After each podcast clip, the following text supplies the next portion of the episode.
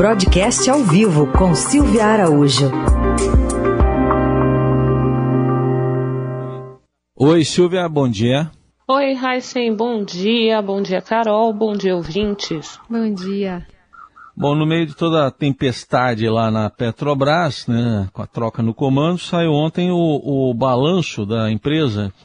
Pois é, Raíssa, saiu o balanço da empresa e o balanço veio muito bom, os resultados eram muito bons e o presidente da Petrobras, o Roberto Castelo Branco, ele sai da empresa, né, depois uh, que, o, que o Silvio Luna assumir, carimbando um bom ano de 2020 para a companhia, apesar de todas as adversidades é, por conta da pandemia do coronavírus. A Petrobras ela registrou só no quarto trimestre do ano, ou seja, os três últimos meses do ano passado, um lucro de 59 bilhões de reais, 50,8 quase 60 bilhões de reais. Foi uma alta muito expressiva em relação ao mesmo trimestre de 2019 e também com esse resultado ela reverteu os prejuízos que vinha acumulando nos trimestres anteriores. No saldo final, é, no saldo do ano de 2020, em 12 meses, o resultado da empresa foi um lucro de 7 bilhões. Agora a gente precisa destacar algumas coisinhas aí, Heisen. Esse lucro gigantesco que a empresa teve no quarto trimestre foi, em parte, em boa parte, aliás, resultado de reversões de provisões que a empresa fez ao longo do ano de 2020, porque o ano de 2020 foi aquele ano super adverso, então a empresa fez algumas provisões, essas provisões, elas entram como despesas no balanço da empresa. Então, os primeiros trimestres do ano, o primeiro, segundo e terceiro trimestre, carregou o peso dessas despesas é, feitas em provisão.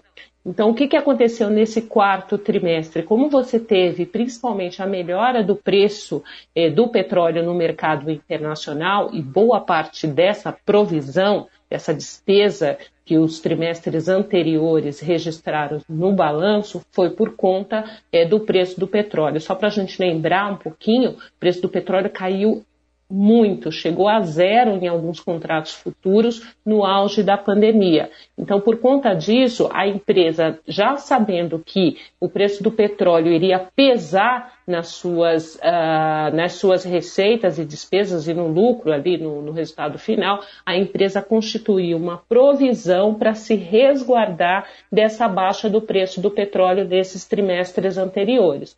Quando chegou no quarto trimestre, o petróleo começou a recuperar um pouco. E aí o que, que a empresa fez? Ela reverteu o que ela tinha considerado como despesa no balanço nos trimestres anteriores e contabilizou nesse último trimestre como receita. Isso deu ali mais ou menos, Heisen, 30 bilhões de reais. E aí a gente teve esse lucro bastante expressivo de quase 60 bi no último trimestre do ano foi uma, uma administração contábil muito bem feita ao longo do ano, e aí por isso que eu disse que o Castelo Branco ele deixa a companhia é, no mês que vem com esse carimbo de ter administrado muito bem esse fluxo financeiro da empresa ao longo do ano passado. Que, como você falou, foi um baita desafio. Ele sai credenciado para, enfim, né, continuar na carreira aí em outras empresas pode ter sucesso com esse currículo, né? Com esse, com esse fato no currículo. É, Agora, que... E outra coisa, é. Carol, só para a gente ilustrar que essa administração, ele também deu sequência à administração do endividamento da Petrobras. O endividamento da Petrobras, ele é muito desafiador também para qualquer que seja o presidente que sente ali na cadeira é, da presidência da Petrobras. É, o Castelo Branco, ele até deixou isso muito claro ali no relatório da administração que acompanha o balanço que uma das coisas é, que ele continuou fazendo na empresa ao longo desses dois últimos anos foi tocar aquele projeto de desinvestimento lá que o Pedro Parente, quando assumiu a Petrobras e acabou também saindo por conta de caminhoneiros, é, ele deu sequência a esses desinvestimentos, que significa vendas de algumas empresas da Petrobras. Isso também é revertido em recursos em dinheiro para o balanço da empresa. E com relação ao endividamento, só vamos lembrar aqui que a Petrobras é uma empresa que chegou a registrar uma das maiores dívidas do mundo. Em algum momento ali em 2016, por exemplo, a Petrobras contabilizava uma dívida de meio trilhão de reais. É muita dívida, né, Carol? E é em relação às, é, bom, em relação às privatizações, aí, algum sinal de que possam mesmo sair do papel agora ou não, hein, Silvia?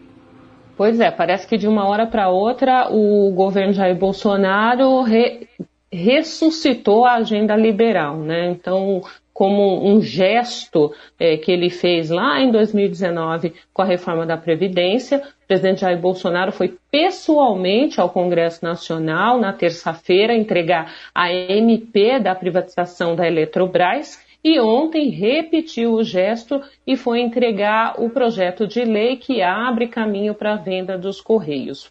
Bom, até a privatização, Raíssa, Carol e ouvintes, tem um longo caminho a ser percorrido. No caso da Eletrobras, por exemplo, essa medida provisória, ela abre caminho num primeiro momento, para capitalização da empresa. Capitalização é diferente de privatização. Capitalização é captar no mercado financeiro recursos para ajustar ali as contas da empresa. A gente pode lembrar também do que aconteceu lá atrás em 2010 com a Petrobras. Vocês lembram daquela mega capitalização da Petrobras que na época levantou 120 bilhões de reais, mas foi uma capitalização. Esses recursos entraram na empresa e o governo não perdeu o controle da empresa naquela época. Então, nesse momento que está se pensando em fazer na Eletrobras é uma grande capitalização para injeção de recursos na Eletrobras para sanear os problemas financeiros que a estatal elétrica tem, e aí, depois disso, é que estão se pensando na venda em si da empresa. Na capitalização, se o governo quisesse, ele já poderia perder o controle na capitalização à medida em que os investidores privados uh, comprem mais ações do que o total que o governo é, possui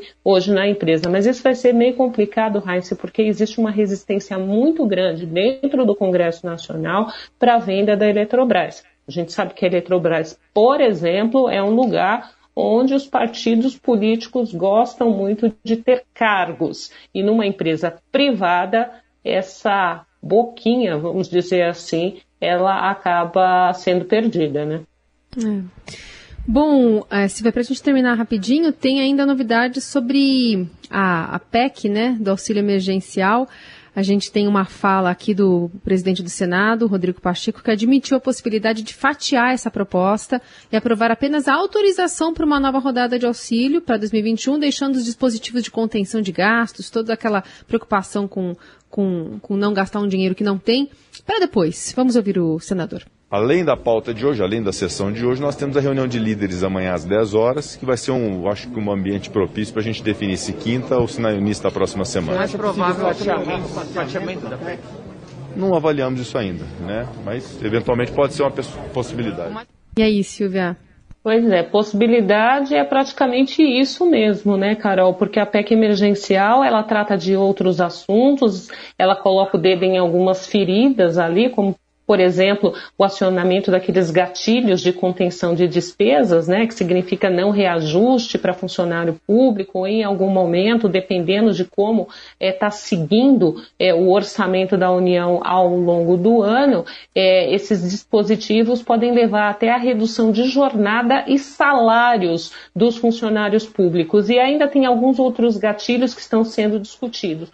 O fato é que a PEC emergencial em si, que era aquela PEC emergencial defendida para ser aprovada antes do orçamento de 2021, inclusive, porque ela traz esses gatilhos e resguarda é, mais a, o orçamento, o gasto desse orçamento é, no ano, ela acaba sendo é, desfigurada, né? Então, o que vão votar nesse fatiamento é justamente é só essa parte que abre a possibilidade para se ter recursos para pagar o auxílio emergencial, que é tirar essa despesa do limite do teto dos gastos. Isso sem contar, né, Carol, com a, a discussão que se teve e que se tem nesse relatório novo do, do senador Márcio Bittar, que desvincula aí os gastos de saúde e educação, ou seja, não se tem mais um piso para saúde e educação se esse, se esse relatório for votado. Você não vai deixar um dinheiro reservado